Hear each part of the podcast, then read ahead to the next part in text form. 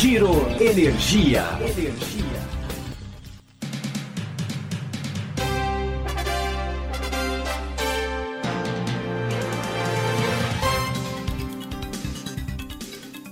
Olá, esse é o Giro Energia, o podcast sobre o setor de energia, patrocinado e desenvolvido pela Econ Energia. Eu sou Roberto Rockman, jornalista que cobre esse setor há duas décadas. Nesse episódio, a gente vai falar sobre crédito a projetos no mercado livre e no ambiente regulado. As incertezas no curto prazo têm elevado os custos e reduzido os prazos. Há dúvidas se o mercado de capitais continuará ganhando espaço ou se os bancos públicos irão recuperar a sua presença. Mas no médio e longo prazos, a queda da taxa de juros no Brasil e no mundo e o retorno de bons projetos poderão continuar atraindo investidores e financiadores. Para conversar sobre o tema, o Giro Energia entrevistou o presidente de uma geradora de energia, uma assessora financeira de investidores internacionais e um consultor de project finance de grandes grupos. Ouça o que cada especialista tem a dizer sobre o tema.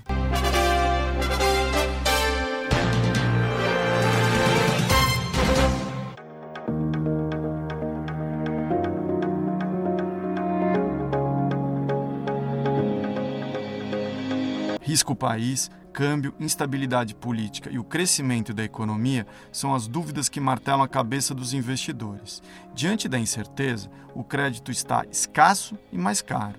Os investidores deverão então buscar mais crédito público, diz a Raquel Andalaf, da REA Consult. Com escritório na Alemanha, ela trabalha com investidores internacionais interessados em colocar seu dinheiro em projetos renováveis no mundo, com destaque para o Brasil.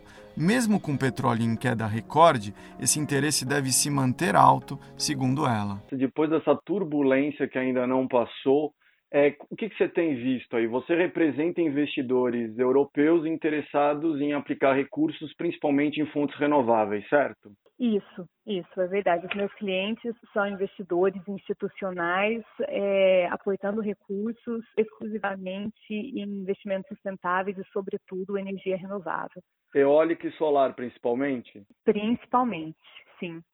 Como é que esse cenário agora com coronavírus, disparada de dólar, deverá alterar aí? Também a gente teve uma queda do preço do petróleo como que isso aí pode impactar Sim. esse investidor aí interessado em colocar dinheiro no Brasil? Bom, vamos lá. Você você tocou em três ou quatro pontos assim que constrói todo constroem todo um, um cenário atual, né? Eu vou começar pelo pelo corona. Eu acho que nós passamos de um primeiro momento em que a China estava paralisada para uma nova situação em que o mundo, a economia ocidental está paralisada. Né? Naquele primeiro momento, a principal preocupação era a capacidade produtiva e o supply chain. Agora, a nossa principal preocupação é a retomada das atividades econômicas e também das atividades de projeto, em sua devida hora. É lógico que é muito importante agora é, seguir as indicações, mas essa é a principal é, preocupação no momento. A primeira consequência disso é um atraso dos cronogramas. E, além disso, uma vez retomadas as atividades econômicas, acho que é possível que vamos vivenciar uma pressão nos preços por uma procura acelerada no começo. Eu comparo um pouco, apesar das proporções, eu comparo com a corrida solar que teve nos Estados Unidos quando da eleição do Trump, que o Trump não se sabia se ele iria cortar os, os tax credits e houve realmente uma corrida solar nos Estados Unidos que pôs uma pressão inflacionária no resto do mundo. Eu acho que nós vamos ver uma situação parecida. É, é temporário, essa pressão é temporária, é, vai acabar resultando em um pouco mais de atraso nos projetos, e nós vamos ver que empreendedores que praticam uma estratégia de compras de longo prazo, uma estratégia de compra com alocação de liquidez, esses empreendedores estarão mais bem preparados na retomada de atividades.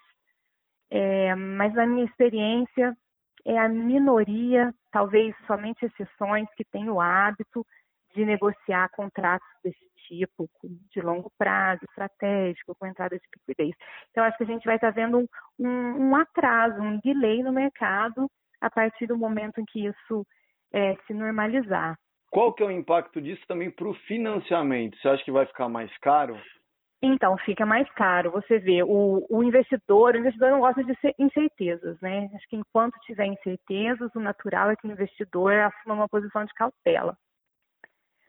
Na minha opinião, não há razão para se duvidar do potencial do mercado brasileiro, do potencial da demanda, uma vez que houver essa retomada de atividade econômica. Mas a principal incerteza que vai impactar agora os investimentos é a situação cambial e talvez uma questão secundária aí, possíveis instabilidades políticas, mas a questão é, cambial que está saindo dessa, que, que, que nós estamos levando dessa crise é séria.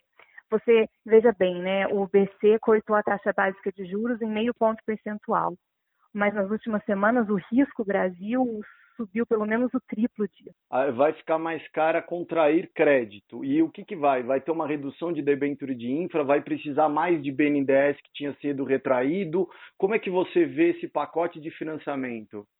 Pois é, eu vejo isso é, em conjunto com a alta do dólar. Eu acho que é um é, é parte de um todo, né?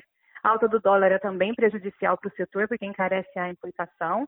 Mas voltando para os financiamentos, eu acho que os financiamentos junto aos bancos públicos, BNDES, BNB, são aqueles que também serão impactados, mas serão menos impactados. E fica, é, acho que a grande telha nesse processo, fica interrompido o processo de abertura de mercado que nós estávamos vendo nos últimos tempos. Porque seria de um enorme valor para o país o estabelecimento de um mercado competitivo de crédito por bancos, por instituições privadas, que possibilitem aos projetos brasileiros se beneficiarem de um processo de comoditização do mercado internacional. Quanto mais os empreendedores brasileiros tiverem que se voltar para os bancos públicos, maior fica a distância é, para esse mercado internacional, maior é a dificuldade de se beneficiar de uma comoditização no mercado internacional, Ou até, seja... porque, até por questões é, de, de conteúdo nacional. Ou seja, você vê uma retração do mercado de capitais e dos bancos privados, é isso, nos próximos meses? Sim, eu vejo uma hum, a retração, a retração, eu não usaria a palavra retração porque me parece que ela puxa mais para o longo e médio prazo, médio e longo prazo. Eu vejo uma cautela maior do mercado é, de crédito privado nos próximos meses, que vai depender muito do, é, de como vai desenvolver o risco Brasil, e também, por último, a questão do dólar, não só o patamar do dólar em si, mas a volatilidade, né, que dá uma que dá uma sensação de incerteza para os investidores. Como é que você vê a questão do preço do petróleo, que está aí 30 dólares, tá hum. pode baixar, isso pode dar uma redução dessa procura dos investidores europeus, asiáticos e, e americanos por fontes renováveis no Brasil ou não? Ou esse é um movimento sem Na, retorno? Hum. Não, na minha opinião, na minha opinião, não existe essa concorrência, não existe essa essa correlação de redução do preço do petróleo e é, redução da procura por investimento na área de renovável. Eu acho que o mais provável é que esse preço seja insustentável, em razão até da dependência que os países produtores têm da receita do petróleo. Acho que mesmo a Arábia Saudita e a Rússia, que causaram uma queda brusca, não têm interesse na manutenção de um preço baixo. Mas, no geral, porém, como eu disse, eu vejo uma relação fraca ou cada vez menos compassada entre o preço do petróleo e investimentos na parte de energia renovável. Uhum. Primeiro, por uma questão econômica. A fonte solar é hoje competitiva com a maioria das outras fontes, e a eólica também. E segundo, por uma questão ambiental e por um, uma questão de compromisso hoje de grande parte dos investidores com investimentos sustentáveis não existe mais essa rápida realocação de capital que estaria disponível para energia renovável para a energia, é, a fonte de carbono, porque a maioria dos investidores tem, é, tem, tem, tem é, alvos e, e tem objetivos sustentáveis como é que fica esse cenário no médio e longo prazo? O Brasil ainda é muito atrativo, deve liderar esse processo de renováveis no mundo? O Brasil é muito atrativo e o que gera cautela em relação ao mercado brasileiro não é a demanda ou o receio de não haver crescimento de demanda. É lógico que um PIB que cresça mais saudavelmente ele contribui, sem dúvida alguma, Mas a grande questão para o investidor estrangeiro não é se a demanda no Brasil se sustenta ou não, porque não é só uma questão do PIB, é uma questão de urbanização, é uma questão de sustentabilidade. A gente está vendo a mudança no sistema hídrico. É, não é sustentável é, cobrir falhas no sistema hídrico com geração térmica. Então, tem todas as questões. O movimento para energia mais descentralizada e não só energia centralizada. O mercado de crédito deve ficar difícil tanto para o mercado regulado quanto para o livre, diz o sócio da LCA Consultores, Fernando Camargo. Ele trabalha na estruturação financeira de projetos de grandes grupos. O problema dos dois ambientes é o mesmo: o risco de volume. As incógnitas sobre a recuperação da economia poderão travar o mercado até o fim desse primeiro semestre, segundo ele. A gente vive duas coisas no setor de energia. A gente vive duas palavrinhas que voltaram. Uma é sobrecontratação de energia para as distribuidoras e a segunda é essa queda do consumo e da demanda que tem chegado quase a 16 a 20% nessas últimas semanas. É, é. Qual que vai ser o impacto disso para financiamento dos projetos se acredita? Que vai ter um impacto, vai ficar mais caro, os prazos vão ficar mais curtos? O setor tende a dar uma travada por hora, porque estão se vendo riscos por todos, por todos os lados. Né? Uhum. Acho que é meio urgente uma solução, é, uma solução sistêmica para um problema parecido com o que já tivemos em 2001, depois em 2014, que é uma queda brutal das entradas das distribuidoras com a manutenção dos custos, né? Então você tem de um dia para o outro uma queda da ordem de 20%, acho que pode se agravar na, nas receitas e o, a sua estrutura de custo mantida, né? Uhum. Muito pouca coisa que foi aliviada parte da ANEL para as distribuidoras, né? Atendimento, essa coisa presencial. Então isso, isso é peanuts frente à queda de receita. Então isso está abrindo um, um, buraco no fluxo de caixa das empresas.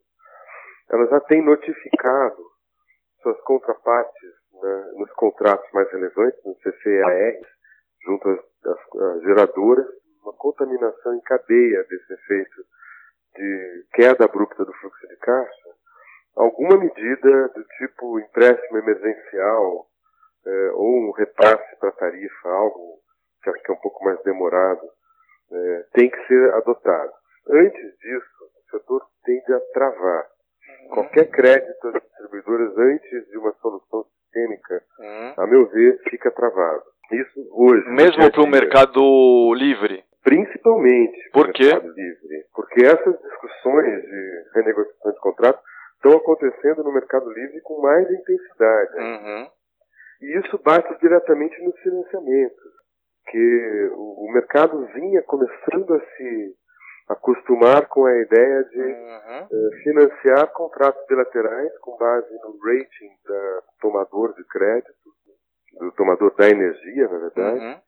uh, com prazos mais curtos, apostando uhum. numa renovação desses contratos. Né? Nunca, o mercado nunca duvidou de que havia risco de volume, tudo, um, ia renovar, era um risco de preço topou, botou um preço um pouco mais para baixo, ainda assim, né, um preço hoje de mercado livre de longo prazo, digamos em torno de uns 180 reais o megawatt-hora, se usava 130 reais o megawatt-hora como uma garantia, né, uns 30% abaixo. O que está acontecendo agora é que existe o tal do risco de volume, que hum. o mercado achava que não existia, está aparecendo, voltou para tudo.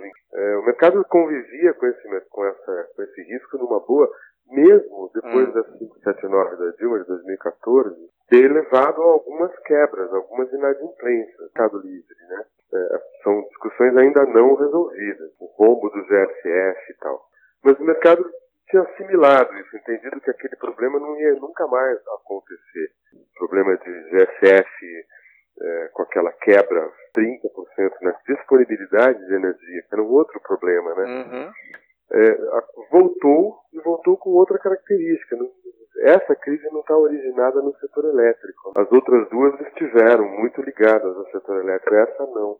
Central é o risco de demanda é, totalmente imprevisível e muito possível que tenha sido mais rápido até do que na época do racionamento. As pessoas reduziram seus consumos, mas elas foram fazendo isso aos poucos. Agora mergulhou para as indústrias simplesmente pararam, pum, né? Comércio, uhum. serviço, ligaram a chave em uma semana. Aquele movimento que a gente viu dos bancos públicos se retraindo, o mercado de capitais avançando, você acha que agora a gente vê a inversão nesse momento? Completamente. Tá. Completamente. Hum. O mercado de capitais, todos os outros episódios, incerteza, ou agora, né, essa incerteza radical, né, né uhum. mais do que qualquer outra. O mercado de capitais vai embora, sai absolutamente. Então, é, não dá para contar com ele, mesmo com os bancos privados dessa vez. Esse mercado fica um fechado tempo, por um tempo, por um bom tempo. Por um bom tempo. É claro que se o governo for rápido e solucionar essa ponta, sendo bem otimista, pode hum. levar uns dois a três meses, não hum. mais, para acertar isso, não é também tão banal assim. É, agora, no livre, ainda vai ficar parada tempo, que é onde vai estabilizar essa demanda que as indústrias são as principais consumidoras, uhum. estão sofrendo horrores. Você pega uhum. o mercado de bens duráveis, intermediários, que tem a ponta dos eletrointensivos mais pesada, está com queda de 70% na produção. Os caras pararam e a ociosidade subiu horrores. Né?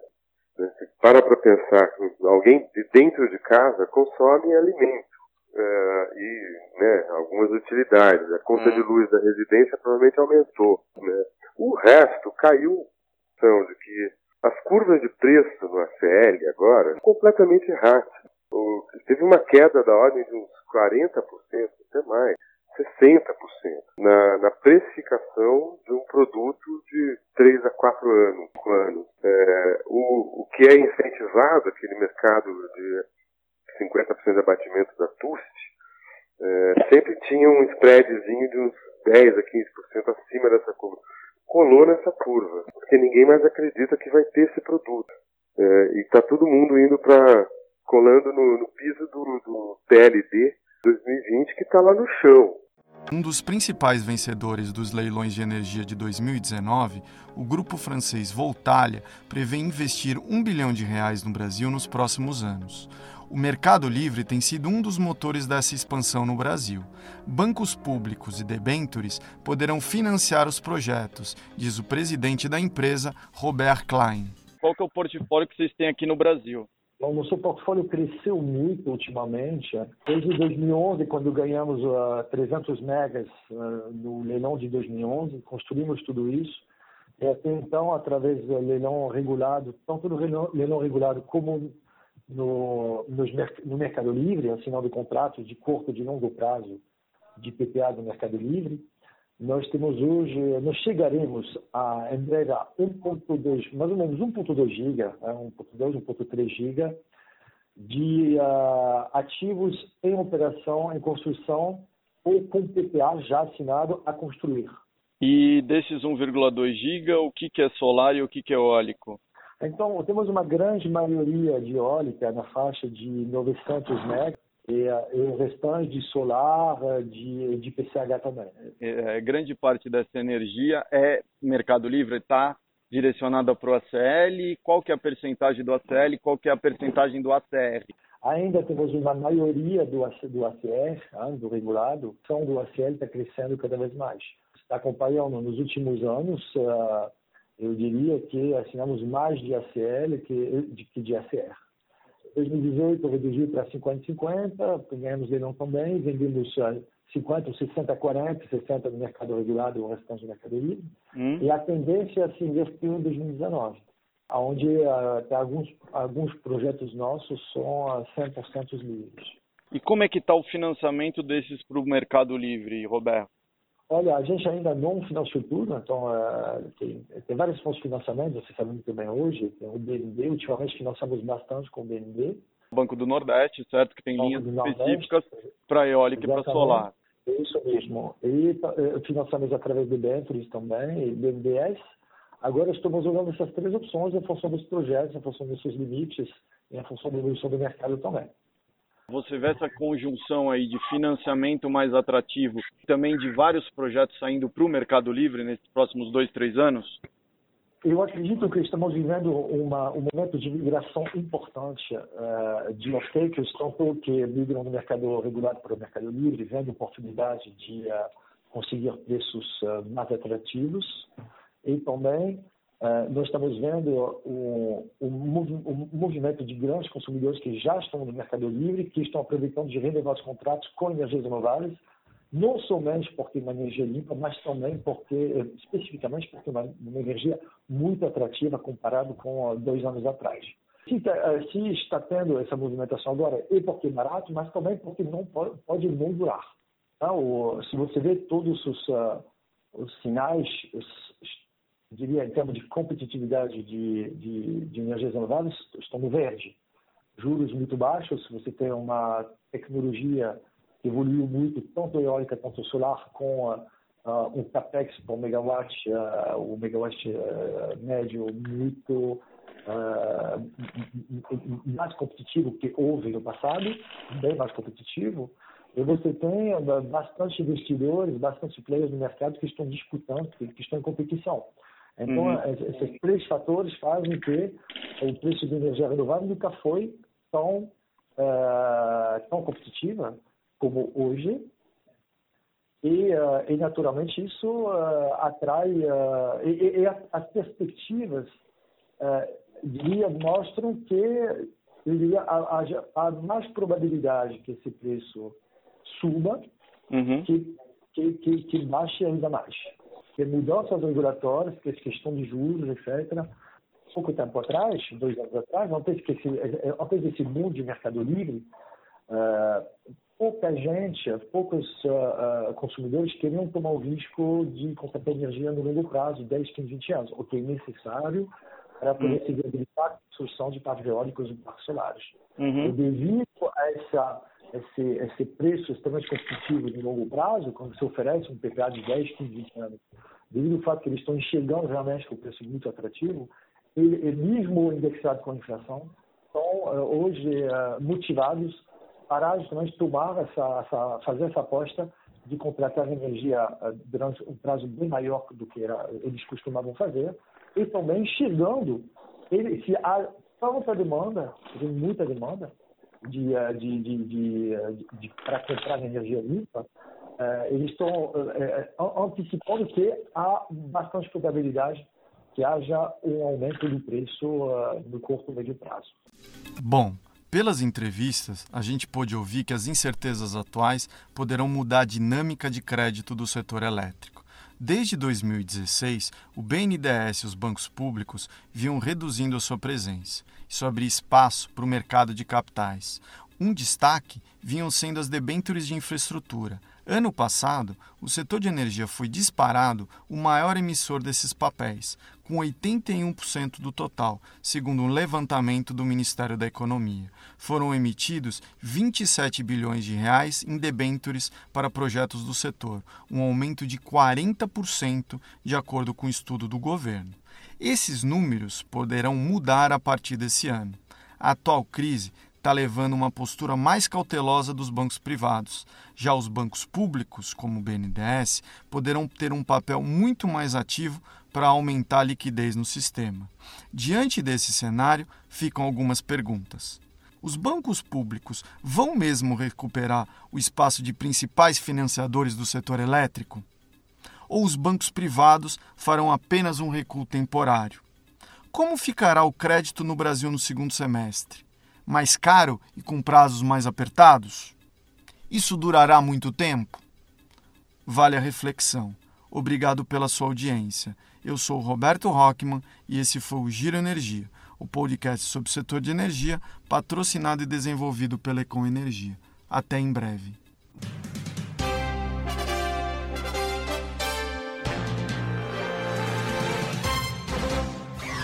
Giro. Energia.